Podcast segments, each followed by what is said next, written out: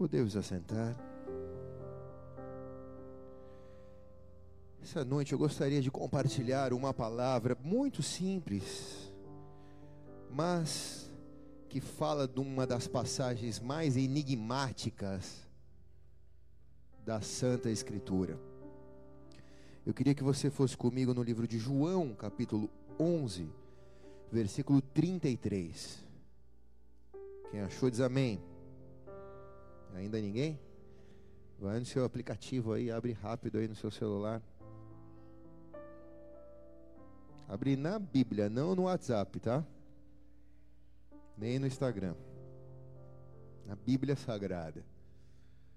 Diz assim o texto: Jesus, pois, quando a viu chorar, e também chorando os judeus que com ela vinham, moveu-se muito em seu espírito e se perturbou, e disse: Onde puseste? E disseram-lhe: Senhor, vem e vê. E Jesus chorou. Vamos ler de novo. Jesus, pois, quando a viu chorar, e também chorando os judeus que com ela vinha, moveu-se muito em seu espírito e se perturbou. E disse: Onde puseste? E disseram-lhe: Senhor, vem e vê. E ao ver, Jesus chorou. Coloque a mão sobre as palavras, sobre a palavra de Deus. Feche seus olhos. Obrigado, Senhor, pela sensibilidade da tua presença essa noite neste lugar.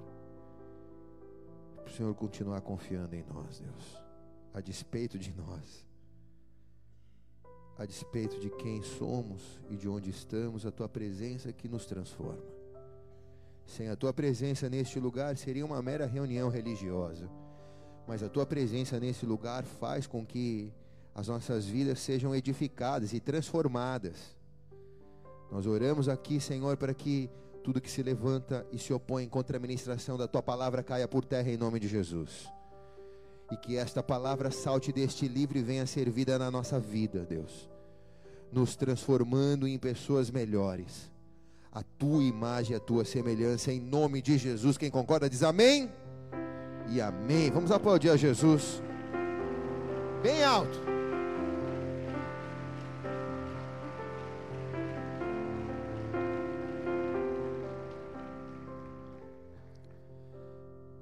uma canção muito bonita de uma banda americana chamada Leland, que, é a, que a tradução se chama Lágrimas dos Santos. A pastora Denise gravou uma versão dessa música.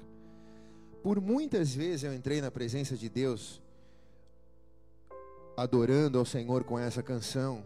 Você vai encontrar nas redes sociais, no YouTube.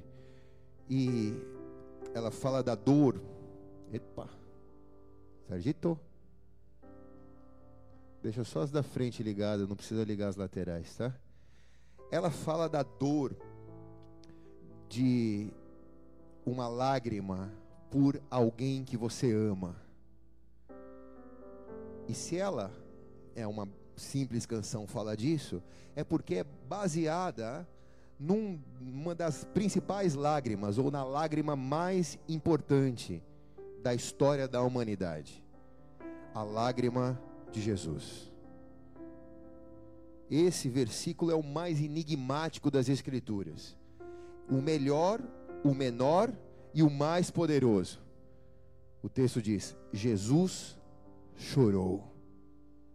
Fala para a pessoa que está ao teu lado: Jesus chorou, cara.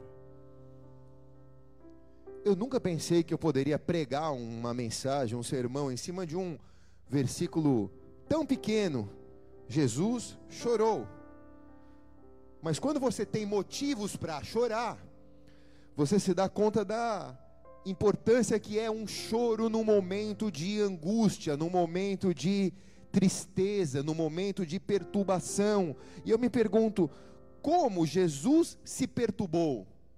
Como Jesus, sendo Deus e ao mesmo tempo estando como homem aqui na terra, moveu-se em seu espírito. A Bíblia a tradução diz que ele moveu-se em seu espírito e chorou. A tradução do verbo original do grego é perturbar. Perturbar significa causar ou sofrer agitação, desequilíbrio, desordem, alterar-se, desarranjar-se, fazer perder ou perder a serenidade ou o controle, abalar-se, desequilibrar-se. Jesus se desequilibrou, Jesus chorou, Jesus perdeu a serenidade em um determinado momento da sua vida. E se ele fez isso, ele fez com um propósito. Amém ou não, igreja? Amém ou não? Foi a luz que apagou ou vocês que apagaram? Amém ou não? Causar ou sofrer agitação é algo que eu e você sofremos constantemente. Mas Jesus sofreu alteração, Jesus sentiu desequilíbrio, Jesus sentiu desordem. Não era algo que envolvia o seu ministério, não era um problema ministerial com um dos seus discípulos, era algo pessoal que o fez chorar. O seu amigo tinha morrido, Jesus tinha amigo, ele tinha sentimento por alguém que não era um dos seus discípulos, era simplesmente o seu amigo. E esse amigo, talvez seja um dos únicos amigos que ele tenha, morreu. E Jesus chorou a morte dele. Isso me mostra que Jesus, um pouquinho mais alto, Fábio Júnior. Isso me mostra que mais alto Fábio Júnior no PA e um pouquinho mais alto Fábio Júnior aqui. Isso me mostra que Jesus, embora seja Deus, ele era tão humano quanto eu e você. Amém ou não? Quem aqui já chorou? Levante a mão.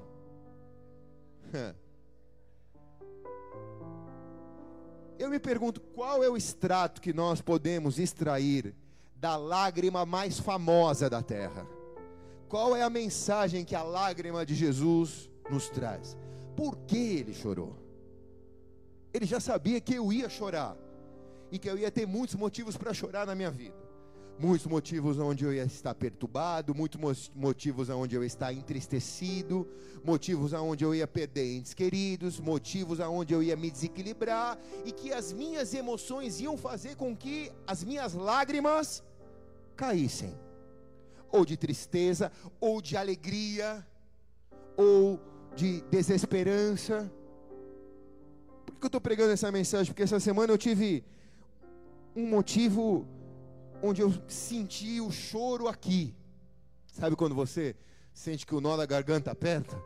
Você sente o choro aqui, você sente aquela desordem, aquele desarranjo, você sente que você pode perder a serenidade em qualquer momento. E os psicólogos, eles incentivam você a chorar, a você não guardar o choro para dentro, mas você extravasar esse choro. Tá com vontade de chorar? Chora tem um lugar maravilhoso para você chorar, que é a presença de Deus, cara. Todo choro que você chora na presença de Deus, Deus recolhe as suas lágrimas. O extrato que podemos tirar desse difícil momento que Jesus passou é o resultado em que as lágrimas dele geraram para a humanidade. Opa, as coisas voltando à normalidade. O ar-condicionado está gelando? Bota. Não? Parou? Meu Deus, o que está acontecendo, hein? Foi disjuntor? Foi lá? A gente precisa instalar uma agência nuclear aqui atrás. Outro dia eu cheguei perto da casa de máquinas da igreja, da casa onde fica os disjuntor, tava um calor, parecia que o sol morava lá dentro. Eu falei, é por isso que nenhum disjuntor para nessa igreja, que tem tanta coisa ligada ao mesmo tempo, a gente precisa reformular isso, né? As lágrimas representam a maior expressão de uma explosão interna que a pessoa sofre. Salmo 126, 5 diz: Os que semeiam com lágrimas, com alegria ceifarão. Você tem chorado? A boa notícia é: você vai colher com alegria cada gota da sua lágrima.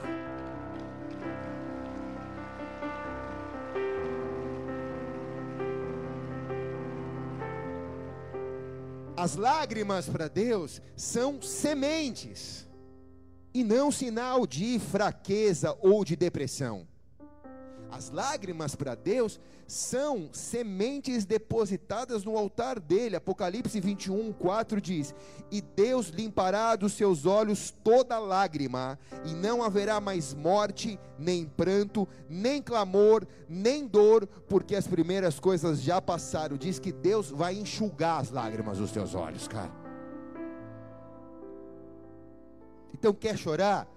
Chora. Chora. Ah, mas é por algo tão bobo que ninguém choraria. Mas se aquilo te perturbou, te desequilibrou, te fez perceber que você está passando por um momento de crise, chora na presença de Deus. Quando Jesus te vê chorando, ele te visita para enxugar suas lágrimas. É o que a Bíblia diz.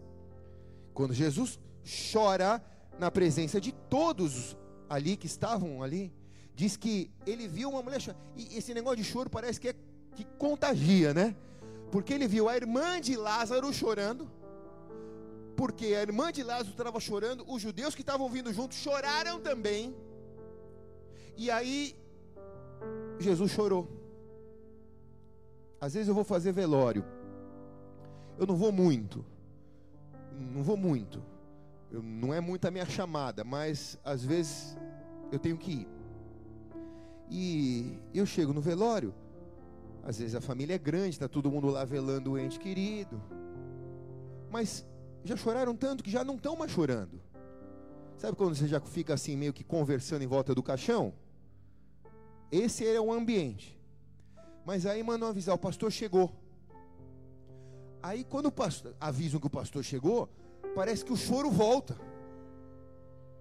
Aí a, a, o familiar mais próximo começa nele. Eu já percebo isso. Quando é um filho, às vezes a mãe, quando é a mãe, os filhos, é, é esse que começa a chorar. Aí você começa a ver a pessoa chorar, a dor da pessoa chorar, você começa a chorar também só de ver a pessoa chorar. É um negócio assim, sobrenatural, cara. Você vê a pessoa chorando na igreja, você começa a olhar, daqui a pouco você começa a chorar também. É um negócio sobrenatural, é um negócio que contagia. A mulher estava chorando, os judeus estavam chorando e Jesus chorou. E ele não fez cerimônia diante de toda a galera que estava ali. Quando ele chora na presença de todos eles, ele demonstra humildade, dependência de Deus. Ele está depositando a semente do milagre da ressurreição de Lázaro. Onde começou a ressurreição de Lázaro, o amigo dele que havia morrido? Na semente que ele depositou. Se você chora pelo seu filho, pode requisitar a semente que você está chorando por ele. Se você chora por um milagre, pode requisitar o fruto dessa semente que você está chorando. Porque essa semente não está sendo desperdiçada, ela está caindo numa terra fértil, que ela vai gerar resposta e milagre nas regiões celestiais.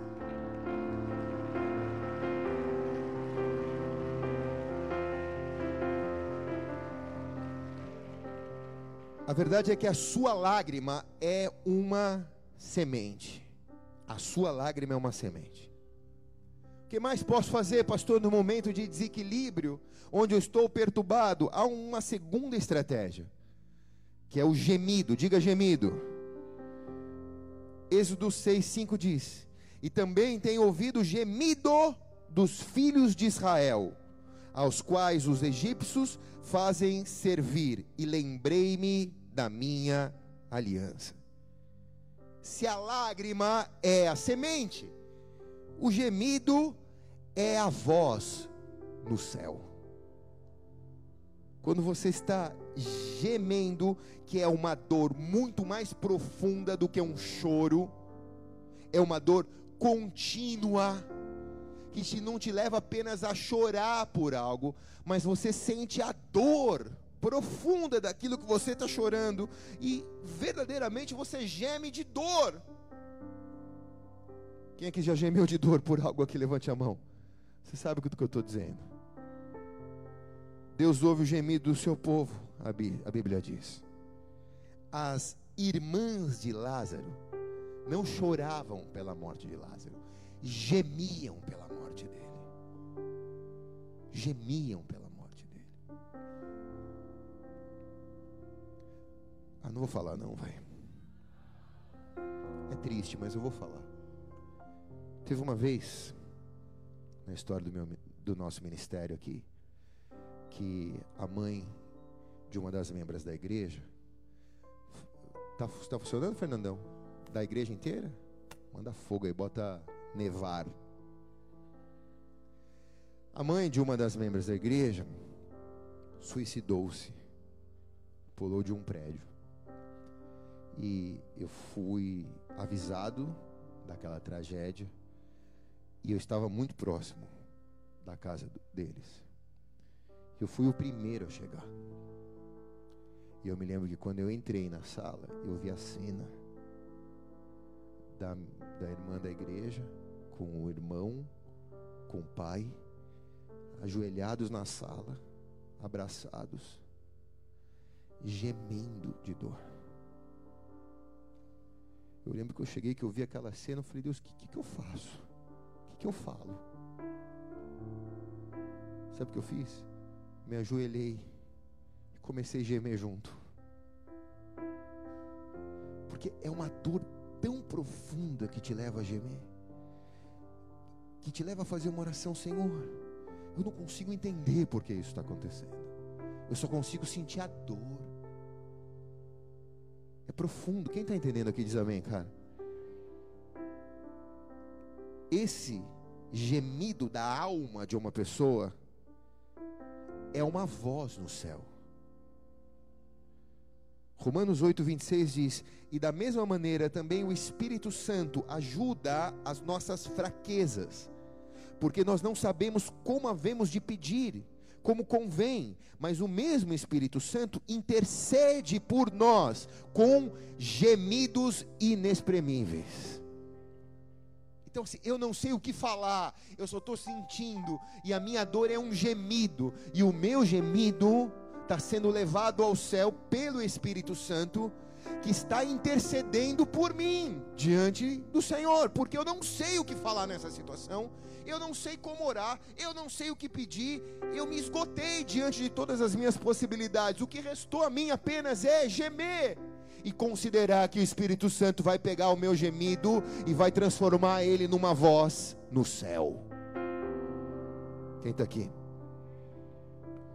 o Espírito Santo, ele trabalha como um intercessor nosso diante do Senhor. Ele fala com Deus através de gemidos inexprimíveis. Gemido é uma perseverança sofrida. É quando nós muitas vezes alcançamos o maior nível de arrependimento.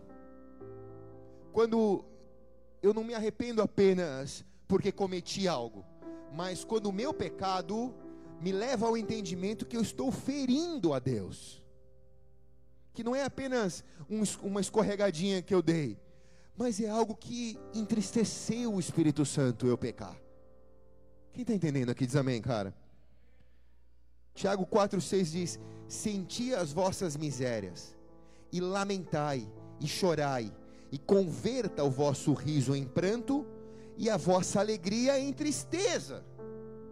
Não é que Deus não quer que você seja feliz e que você seja triste, mas esse versículo cabe exatamente aqui. Quando aquilo que te alegrava antes, você descobre que aquilo fere a Deus que não é apenas algo que agradava a você, mas é algo que entristece a Deus. E ao entristecer a Deus, aquilo que te alegrava antes passa a ser motivo de tristeza para você agora. Porque você quer agradar a Deus acima de todas as coisas. Quem está aqui diz amém. Então o seu riso vira choro. Quando você olha para o teu passado e você se lembra, puxa Deus, eu perdi tanto tempo. Eu fiz tanta coisa errada. Pela tua misericórdia eu não morri. Pela tua misericórdia eu não estava dentro daquele carro quando capotou.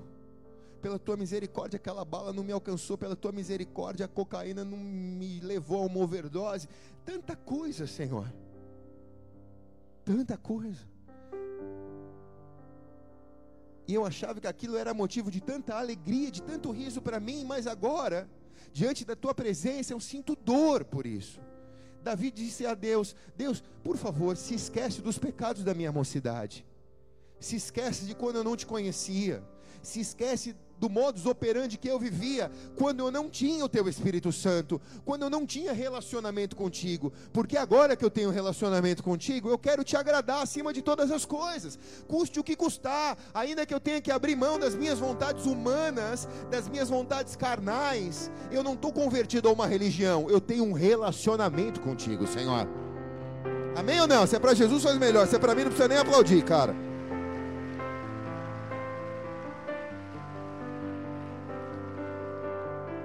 Se temos semente diante de Deus, que são as nossas lágrimas, temos uma voz no céu, que são os nossos gemidos inexprimíveis.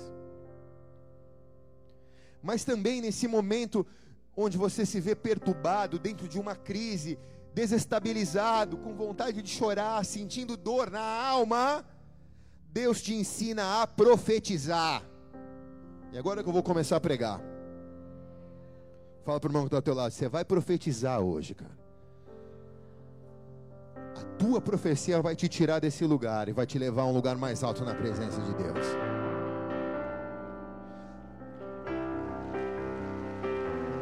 Pela primeira vez as palmas começaram sem ser no seu Luiz.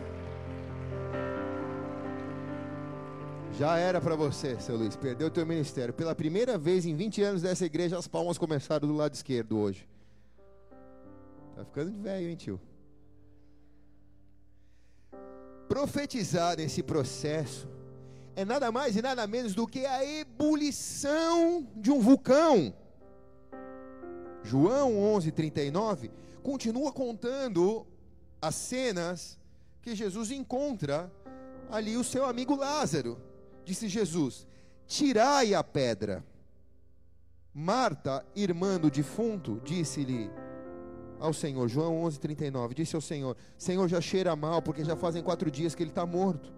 Disse Jesus: Não te hei dito que se creres, verás a glória de Deus. Quando Jesus chega perturbado, chorando, com gemidos inexprimíveis, ele se depara com uma pedra e ele profetiza. Ele diz: Tirai a pedra. Então fale bem alto: tirai a pedra. Para ensaiar, tá bom, fala mais alto: tirai a pedra. Quantas pedras você vai se deparar na sua jornada com Deus? Momentos onde você vai estar perturbado, desequilibrado, com choro na garganta, com gemidos inexprimíveis, e que você vai ver obstáculos na tua frente. Mas Jesus está te dizendo nessa noite: tira a pedra que te impede de viver o teu milagre. E olhe bem, não foi Jesus que foi tirar a pedra. Jesus mandou quem queria ver o milagre tirar a pedra. Então, se você quer ver o milagre, tira a pedra da tua vida, cara. Remove ela. Mas, pastor, é pesada demais. Vai que nós vamos te empurrar junto, cara. Vai que a igreja está aqui para empurrar a pedra junto com você. Ah, pastor, eu não vou aguentar. Vai, porque tem anjos ao teu lado que vão te ajudar a tirar essa pedra hoje em nome de Jesus. A partir de hoje, essa pedra não te impede mais de você viver o teu milagre. Profetize o teu milagre, tira a pedra.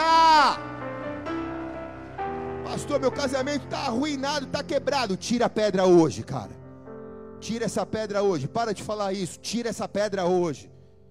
Pô, a minha empresa vai quebrar. Tira essa pedra hoje, pastor. A minha saúde não está legal. Tira essa pedra hoje. Seja lá o que for que esteja impedindo você de ter plenitude com Deus aqui na terra. Tira essa pedra hoje. Não é amanhã, é hoje, cara. Remove essa pedra.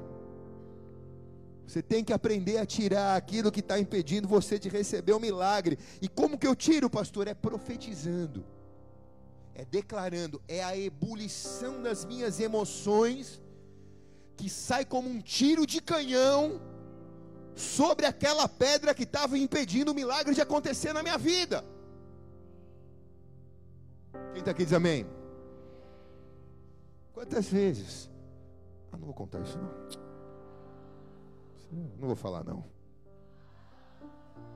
Quantas vezes me acercam mães que têm filhos usuários de crack e que pedem, por favor, pastor, me ajuda, pastor, interna meu filho, pastor, e eu falo, tudo bem, o que nós podemos fazer? Eu quero te ajudar. Mas ele, ele quer se internar? Não, ele não quer se internar. Mas ele quer parar de usar? Não, ele não quer parar de usar. Eu falei, senhora já se perguntou por que ele não quer parar de usar? Não, nunca me perguntei isso. Falei, por quê?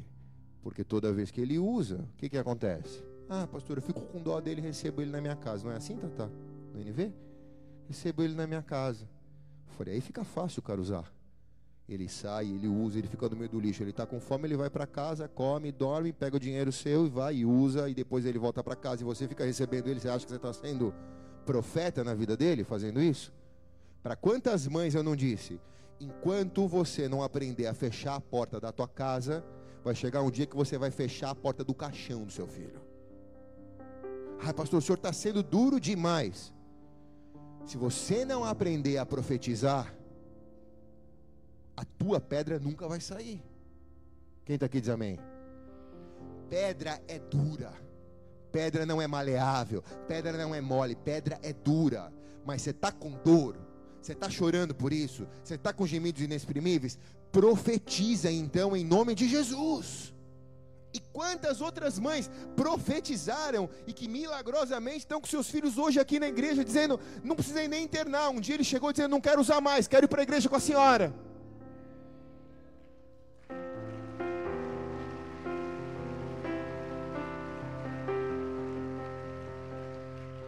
Você precisa aprender a profetizar, porque o céu está esperando uma ordem sua para operar para mandar os anjos, para mandar milagre, para mandar sinal. O céu está esperando uma ordem sua. E o 1 Samuel 10,6: E o Espírito do Senhor se apoderará de ti, e profetizarás com eles, e tornarás um outro homem. Essa é a maior expressão de sua fé, quando você, com a sua boca, fala do que o seu coração está cheio. A Bíblia diz que a, a boca fala do que o coração está cheio. A maior expressão da sua fé é a tua profecia quando ela é liberada, quando o teu coração está cheio. Você tem semente diante do céu, que são as lágrimas. Você tem voz diante do céu, que são os seus gemidos. Agora você tem uma chave que abre a porta dos céus que são as suas palavras. E o que mais? Você é levado a um quarto nível. Você aprende, além de profetizar, você aprende a desatar o milagre. Sabe, milagres não acontecem por inércia. Milagres acontecem por um processo de choro, gemido, profecia e agora a tua capacidade de desatar o milagre. João mesmo, 43. Continua contando a história, porque Jesus que depois que ele manda tirar a pedra e tendo dito isso, clamou em grande voz, disse: Lázaro, sai para fora. O cara já estava morto há três dias. E o defunto saiu, tendo as mãos e os pés ligados com faixas, que nem uma múmia, e o seu rosto envolto, envolto num lençol. E disse Jesus: Desligai-o desatai-o e deixai-o ir. Quem está aqui? O milagre, se você não aprende a desatar, ele vem semi-pronto para você. Você remove a pedra, Jesus manda Lázaro sair de dentro, só que ele sai todo enfaixado. E a ordem de Jesus é: vai desatar Lázaro vai desenfaixar Lázaro, vai desligar Lázaro, deixa Lázaro ir. Deus, ele age em parceria com você na constituição de um milagre. Entenda bem isso. Vou fazer você rasgar a tua teologia hoje, tá? Porque Deus não é o gênio da lâmpada, que ele quer, quando você acha que ele tem que fazer, ele vai, estrala um dedo e faz. Não, Deus te leva a aprender como construir milagres na terra. Então, o teu milagre, ele vem semi-pronto para você. Agora você precisa colocar as mãos no arado, ser a sua parte no milagre e desatar o milagre, desenfaixar o milagre. Ele opera em você o que você não pode operar. Esse é o milagre de Deus. O que você pode operar em você, só você pode operar em você. Deus não vai fazer o seu serviço. Quem está aqui diz amém, cara. Senhor, me liberta. Senhor, me liberta. Senhor, me liberta do cigarro. Me liberta do cigarro. Cigarro é uma chupeta do diabo. Não aguento mais gastar com esse malboro. Não aguento mais gastar com, esse, com, esse, com, esse, com, essa, com essa nicotina. Não aguento mais. Deus já disse: Já te libertei na cruz do Calvário há dois mil anos atrás. Desata. Desliga isso. Seja livre. Arranca essa faixa da tua vida. Aprende a andar em liberdade. Quem está aqui diz amém, cara. Cabe você desligar isso. Ou você acha que quando você vai acender o cigarro, Deus vai soprar lá? Está apagado, tá? Você vai tentar acender de novo, ele, vou apagar de novo. Se tentar de novo, vou apagar de novo. Não! Deus respeita o teu livre-arbítrio, a tua vontade, as suas decisões, as suas escolhas. Quem tem que aprender a desatar é você. Quem está aqui diz amém, cara.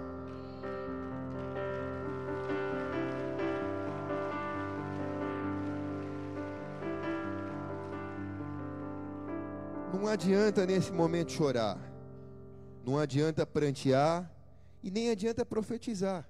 O negócio agora é desatar, é botar a mão no arado, cara é largar o relacionamento que está te impedindo ter uma vida com Deus. Deus não vai colocar ninguém na tua vida para você largar esse relacionamento. Quem está aqui? Deus vai, vai, Deus vai te esperar você largar primeiro, para depois Ele te limpar e aí Ele botar uma nova pessoa na tua vida. Quem está aqui? Ah, mas Deus, seria tão mais fácil. Mas não é a maneira que Deus opera. Então não adianta chorar, prantear, profetizar sobre a sua empresa. Você precisa desatar o milagre sobre a sua empresa. Como eu desato o milagre sobre a minha empresa, pastor? Acordando cedo e trabalhando. Diga, fala, Deus. Diga, fala, Deus. Deus abençoa a minha empresa. Eu fiz um voto contigo, eu abençoei lá, o voto da, no altar da igreja. O Senhor sabe, eu, se o Senhor me der, eu vou te dar tanto. Tudo bem, mas você não vai trabalhar. Você não sai na rua, você não procura emprego, você não, você não desata o milagre. Como? Deus, Deus vai te visitar quando você estiver fazendo algo para que o milagre aconteça. Acorda cedo, produz, trabalha. Não adianta chorar, não adianta prantear. Nessa hora não adianta profetizar. Nessa hora você tem que aprender a desatar.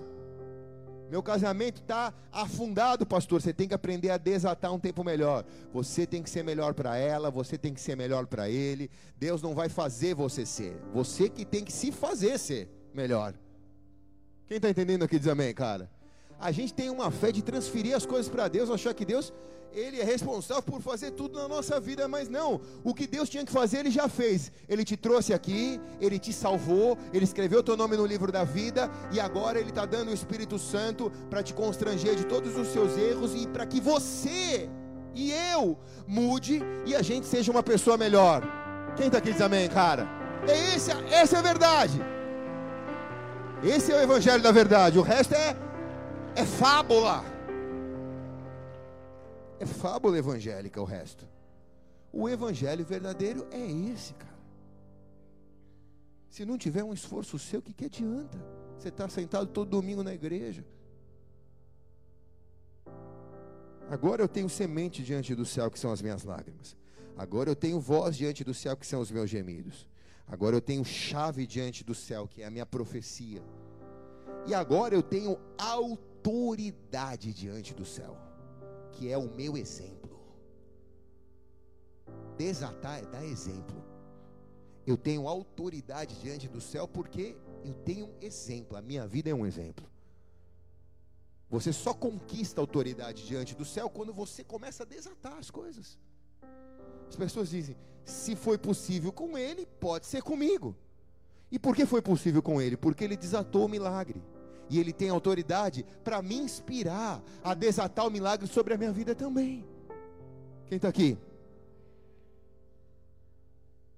Então, se você tem lágrima, gemido, palavra e exemplo, você já está com a mão na terra prometida, cara. Você já está com a mão na terra prometida. Aquilo que ele prometeu, ele é fiel e justo para cumprir as suas promessas.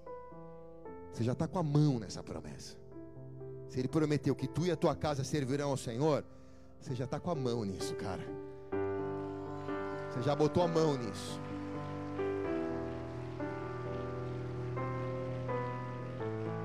Mãe, se ele prometeu que os filhos são heranças do Senhor e os seus filhos hoje são maldição, você já está com a mão na tua promessa.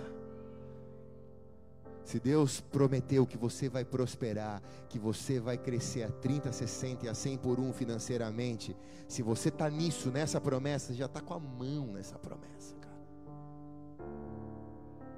Se é um empreendedor, se é um empresário do reino, você já está com a mão nessa promessa. Se Deus prometeu que as suas emoções não vão ser esmigalhadas, todas as vezes que o seu coração pega, prega peça a você, se Deus prometeu que você vai ser um homem forte nas emoções, uma mulher forte nas emoções, você já está com a mão na promessa, cara. Esse é o processo. Quem está aqui diz amém, cara?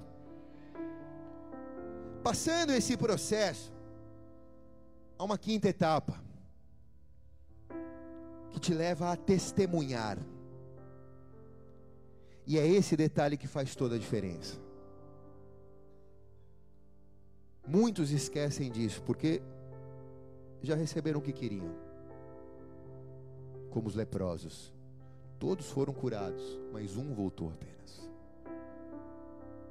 Todos receberam o que queriam. Jesus disse: Cadê os outros que foram curados? Porque só você voltou. Porque ao receber, ao botar a mão na terra prometida, muitos querem viver a promessa da terra prometida, mas se esquecem do Deus da promessa. O que mais desvia pessoas, não vou falar da igreja não, o que mais desvia pessoas da presença de Deus não são as dificuldades, mas são as conquistas, são as vitórias. Muitas vezes são os recursos, é a prosperidade. Quando o cara estava quebrado, o cara estava bem, o cara estava buscando a Deus. Foi Deus abrir a porta, foi ele conseguir a promessa. Agora eu não tenho mais tempo para buscar Deus. Agora eu não tenho mais vontade de ir para a igreja.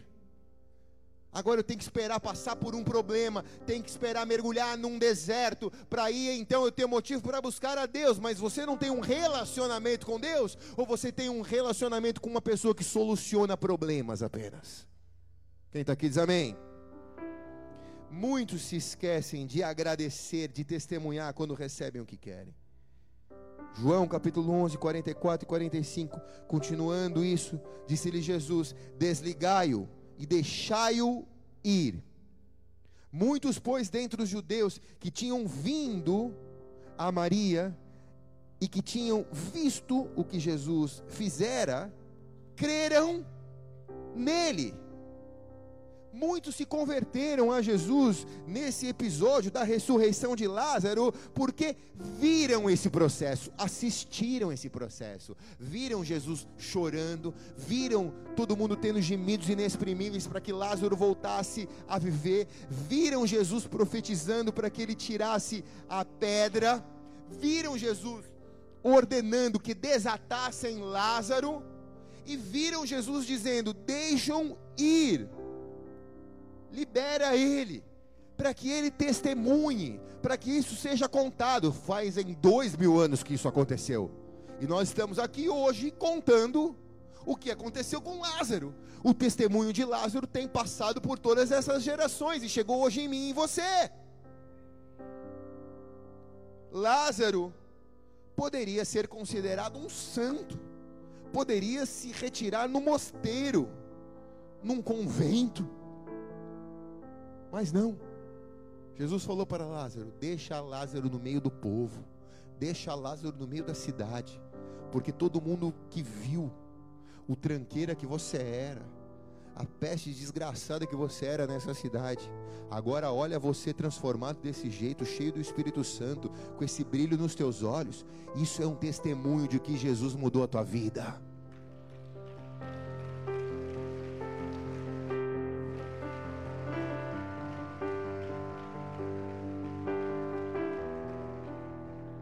Deixa ele ir testemunhar. Você conseguiu o teu milagre? Você não é mais triste? Você está feliz? Anda por essa cidade e fala disso então. Fala que Jesus mudou a tua tristeza em alegria. As pessoas, elas não colocam aquelas frases de graça alcançada pelo santo tal na igreja cristã evangélica. Mas digamos aqui entre nós, que se fosse um mandamento bíblico, toda vez que você alcançar uma graça, você vai ter que fazer uma plaquinha e dizer: graça alcançada por Jesus, o Filho de Deus. Quantas placas nós teríamos nessa cidade colocada? Quem está aqui diz amém, cara? Como Jesus não gosta de poluição sonora, vocês podem sentar ali, porque vocês estão nesse buraco. Quer ficar aí? Pode ficar. Ah, tá quente, né? Como Jesus não gosta de poluição visual, ele não pediu para que a gente fizesse isso, mas na verdade a maior placa é você, cara. Você é a maior placa de Deus nessa cidade, nessa nação. Você é a maior placa de Deus nessa nação. Deus vai te abençoar tanto. Em nome de Jesus, Deus vai te abençoar tanto. Você vai ter tantos motivos para testemunhar para sua família, para fora da sua família, para os seus clientes, no seu trabalho, para os seus fornecedores, para as pessoas que você cruzar na fila do banco. Você vai ter tantos motivos para testemunhar, porque você é a faixa viva de Deus nessa geração.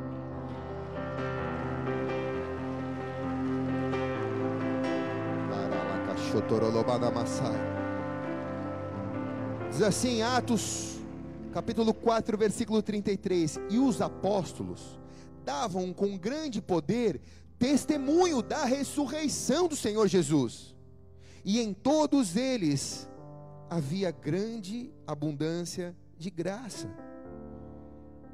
O que, que os apóstolos pregavam? Eles davam testemunhos da ressurreição de Jesus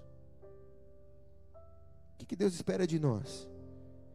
É que nos meus processos de desequilíbrio, nas minhas noites de choro, nos meus momentos de desespero, eu tenho uma semente diante do céu, que são as minhas lágrimas. Já contei isso aqui, uma vez eu entrei no quarto e tinha uma pocinha de água. Eu falei, é, amor, derrubaram água aqui. Ela, ai, eu estava orando. Falei, cara, tu orou, deixou uma poça. Falei, nem minha vida inteira eu chorei tanto assim. Eu falei, eu gostaria de saber pelo motivo que você está. Vai dizer que você está orando por mim, né? Sou digna de todas essas lágrimas. Qual o motivo do seu? Ela estava orando pela Índia. E ela chorou, deixou uma poça. Outro dia também eu entrei lá, o edredom estava molhado. Eu falei, o que, que aconteceu? Chorei, orando. Eu falei, eu falei, eu gostaria de poder chorar assim, eu não consigo. Eu choro um pouco assim, tipo aquele choro masculino.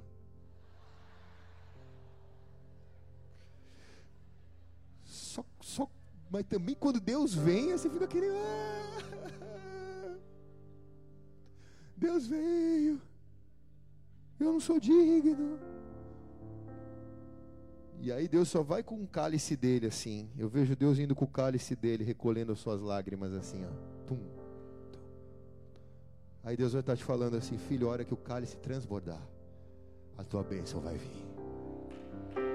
Chora mesmo.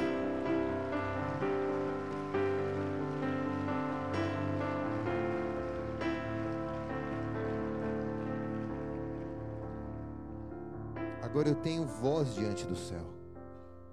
Eu tenho um gemido na minha alma.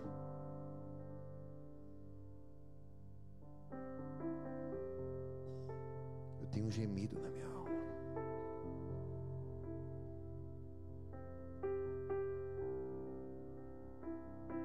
Eu não consigo assistir um noticiário de televisão de uma maneira fria. Eu estou falando de mim. Eu tenho um gemido na minha alma, cara. Quando eu vejo aquilo, eu quero poder fazer alguma coisa. E se eu não posso fazer nada, eu preciso orar por aquilo. Pedir para Deus mudar aquela situação. Quem carrega um gemido na alma é um intercessor diante do Senhor. Porque carregando esse gemido, o Espírito Santo vai levando esse gemido ao céu. Você não passa indiferente em relação a, situações de dor alheia. Você aprende a ter uma chave diante do céu que é a tua palavra. Há poder na tua palavra, diz a palavra de Deus. Para de falar que não vai dar certo. Para de falar que não é o, não é o poder do pensamento. É o poder da palavra. Tua palavra é uma sentença. Quem está aqui diz amém, cara. No momento de ira, não libera nenhuma palavra sobre a vida dos seus filhos. Se você liberou, tenha maturidade para ir recolher a palavra e pedir perdão para eles por isso. Quem está aqui diz amém, cara. No momento de ira, não libera nenhuma palavra. Xinga um, xinga outro. Não libera isso. Aprende a recolher isso. Quem daqui diz amém, cara? Agora eu tenho autoridade diante do céu com o meu exemplo. Eu preciso dar bons exemplos para que o céu me dê patentes. As patentes são conquistadas com autoridade. A autoridade não é imposta, a autoridade é adquirida. Eu não posso orar por você e te dar autoridade. Você precisa conquistar essa autoridade. Ela é adquirida. E Deus te coloca muitas vezes em zonas de conflito para que você exerça a sua autoridade. Mas eu não tenho ainda, mas você vai aprender. Quem está aqui diz amém?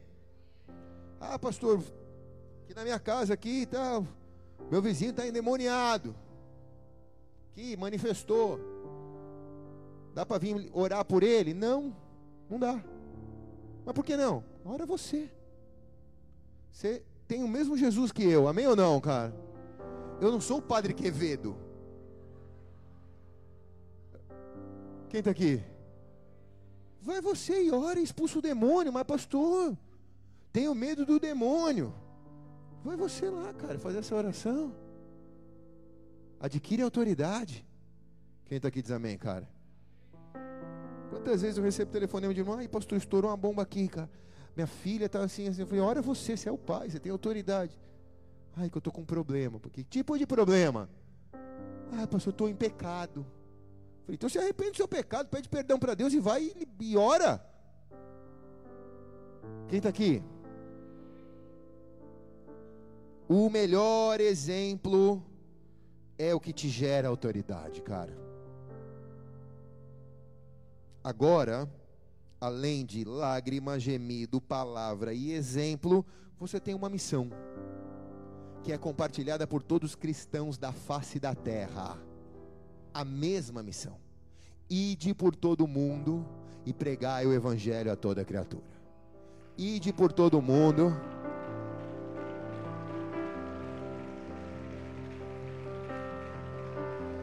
e testemunha. Testemunha. Seja o testemunho do Cristo vivo. Ide por todo mundo, cara. Você não é um representante de uma igreja ou de uma religião. Você é um embaixador de um reino. É muito mais quem está aqui diz amém, cara. Você não está para catequizar evangelicamente ninguém. Você está para que através do seu testemunho, da sua autoridade, do seu exemplo, das suas lágrimas, da sua oração, você pregue o evangelho para essas pessoas. E aí você começa a viver para zelar por esse testemunho. Não é que eu não vou pecar. A Bíblia diz: tudo posso, mas nem tudo me convém. Por que, que não me convém? Porque eu quero zelar por esse testemunho. O que vão dizer do meu Deus se eu voltar atrás naquilo que é meu testemunho? O que vão dizer do meu Deus? Não vão dizer de mim, vão dizer do meu Deus. Porque a partir desse momento, já não é mais por mim apenas, agora é por Ele também. É o que vão dizer de Deus. O que vão dizer do meu Deus? Vão caçoar do meu Deus. Não vão caçoar da minha fé apenas. Vão caçoar do meu Deus. Então eu não vou zelar pelo meu nome. Eu vou zelar pelo nome de Deus. Eu vou ser um bom representante, um bom embaixador do nome de Deus aqui na terra. Amém ou não, igreja? Terminei. Eu fui pregar no congresso da assistência social sábado na sede em São Paulo. E eu tinha uma mensagem para pregar, mas na hora que eu cheguei, Deus mudou essa mensagem completamente, me deu um outro sermão e eu preguei aquilo que Deus queria, não aquilo que eu tinha programado. Mas enquanto eu estava pregando, me veio um choro, um gemido. Eu comecei a me sentir tão pequeno diante diante da grandeza de Deus. E olha que eu tenho assim um, um pouco de experiência no altar. Mas quando Deus vem, você se sente um, uma formiguinha na presença de Deus. E Deus é tão grande então você descobre que Deus te chamou para uma missão. Deus te chamou para uma obra. Hoje você está aqui, você pode estar tá se sentindo a menor das formiguinhas. Mas eu preciso te dizer, Deus te chamou hoje aqui. Você entrou aqui nessa casa porque Deus te quer hoje aqui. Ele está falando com você agora. Ele tem uma missão com você, que é só sua não é minha nem do seu vizinho, ela é só sua. Ele vai fazer grandes coisas através da sua vida. Pode parecer loucura e utopia, mas eu não estou falando para agradar teu coração. Eu estou profetizando isso sobre a sua vida em nome de Jesus. Amém?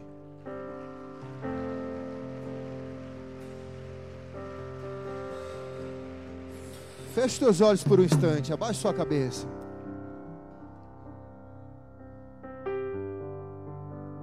Eu quero falar para aqueles que querem buscar refúgio no Senhor.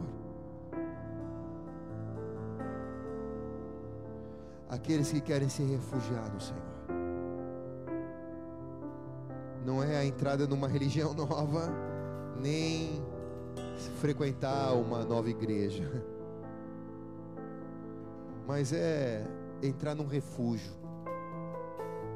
entrar num lugar de abrigo, num lugar de descanso. Se você vai entregar sua vida a Jesus agora, eu quero orar por você. Onde quer que você esteja, levante sua mão aí. Independente da sua situação, sendo você quem for, independente de onde você vem, e Deus me mostra os teus pés cheio de ferida de uma árdua caminhada sem o Senhor. Eu sei que você tem tudo. Eu sei que você tem tudo que o mundo chama de sucesso. Mas Deus sabe do vazio do teu coração. Ele te trouxe aqui essa noite. Eu vejo Ele lavando os teus pés porque Ele vai te enviar para uma nova jornada. E você vai caminhar com as sandálias do Evangelho da paz a partir dessa noite. Os problemas vão continuar acontecendo, mas Deus vai te esconder num refúgio. Se você vai entregar a sua vida a Jesus, coloque a mão sobre o seu coração, repita assim comigo. Diga: Senhor Jesus, nesta noite, eu reconheço, eu reconheço que tu és o meu Senhor, tu és o meu Senhor que tu és o meu Salvador. Tu és o meu Salvador. Escreve meu nome Escreve meu nome no livro da vida, livro da vida, onde jamais onde jamais será apagado. será apagado. E faz com que a minha vida, a faça com que a minha vida a minha seja transformada seja transformada tua imagem à tua imagem e à tua e semelhança. tua semelhança. Em nome de Jesus. Se você fez essa oração, levante a sua mão, eu quero orar por você.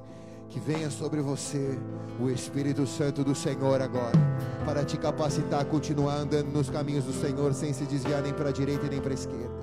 Que venha sobre você a força do Senhor, para continuar no dia da fraqueza te fazendo forte. Que venha sobre ti a proteção do Senhor, pela qual arma nenhuma forjada vai prosperar contra a tua vida. Que venha sobre você a proteção da igreja de Jesus, porque contra a igreja as portas do inferno não podem prevalecer, diz a igreja.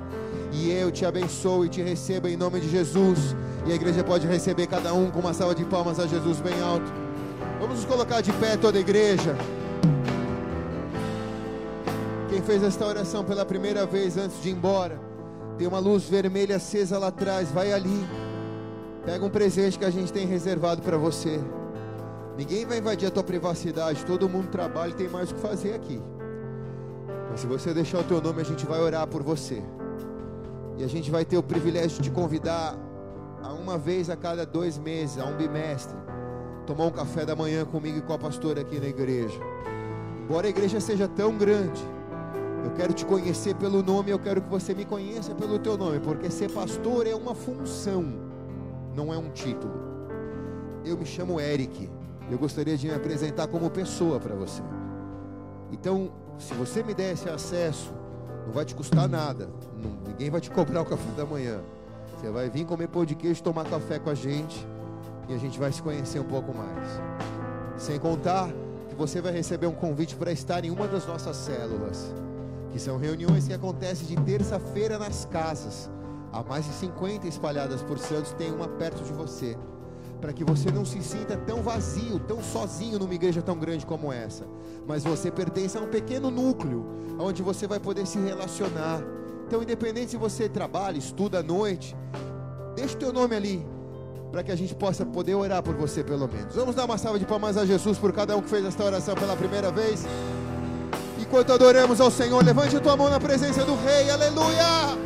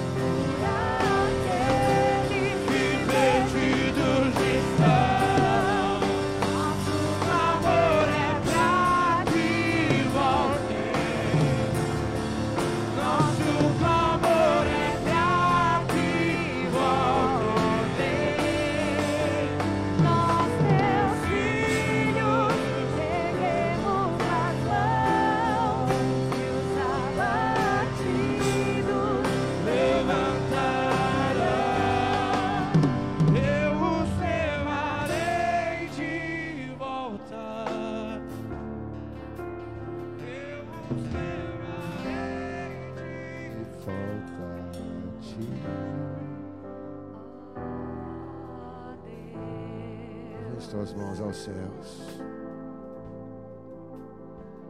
Deus conta com você.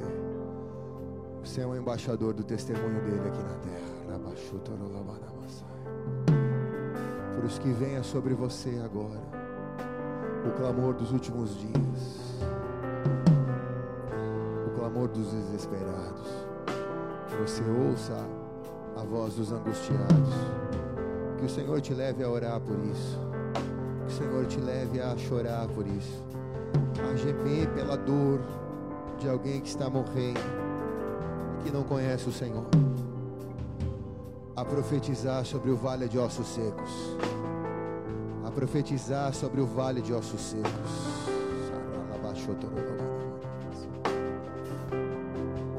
E a desatar milagres por onde o Senhor te enviar.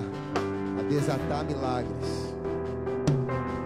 Você chegar, um milagre vai acontecer, porque você vai desatar o milagre nesse lugar. Eu profetizo isso sobre a sua vida, eu te envio. Você vai entrar em casas. Deus me mostra pessoas entrando para trabalhar dentro de algumas casas. Não sei o que você faz, mas você visita a casa, você instala a televisão. Não sei, você entra dentro de casas.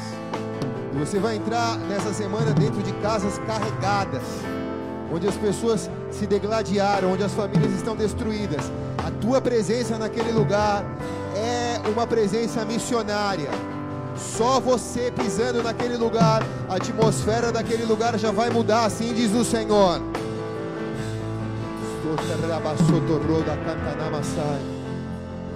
Espírito Santo de Deus, querido Espírito Santo, unge-nos como missionários nessa geração e envia-nos até os lugares mais necessitados, Senhor, até as esquinas do pecado. Nos proporciona a sermos profetas nessa geração, a sermos a voz que clama no deserto. Preparai o caminho do Senhor, endireitai as suas veredas, preparai o caminho do Senhor, a voz que clama no deserto.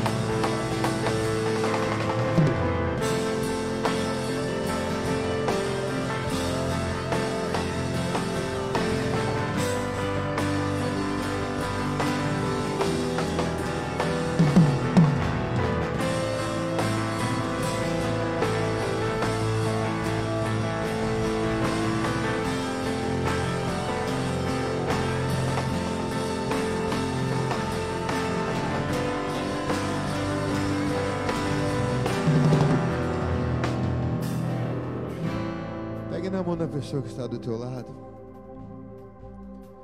Aleluia.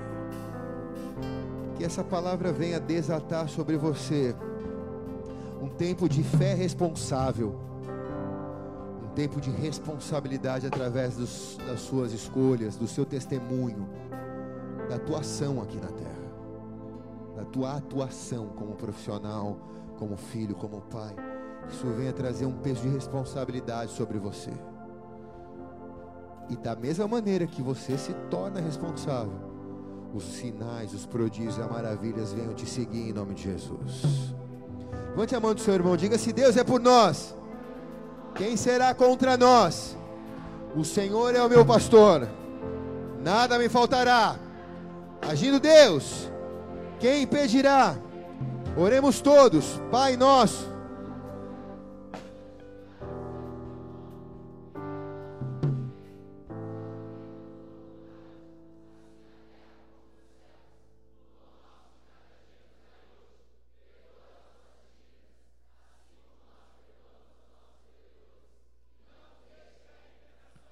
Mas livra-nos do mal, pois teu reino, o poder e a glória para sempre. Amém. E amém. Eu te abençoo. Vai para uma semana de vitória. Dá um abraço, irmão, que está do teu lado. Vai na paz.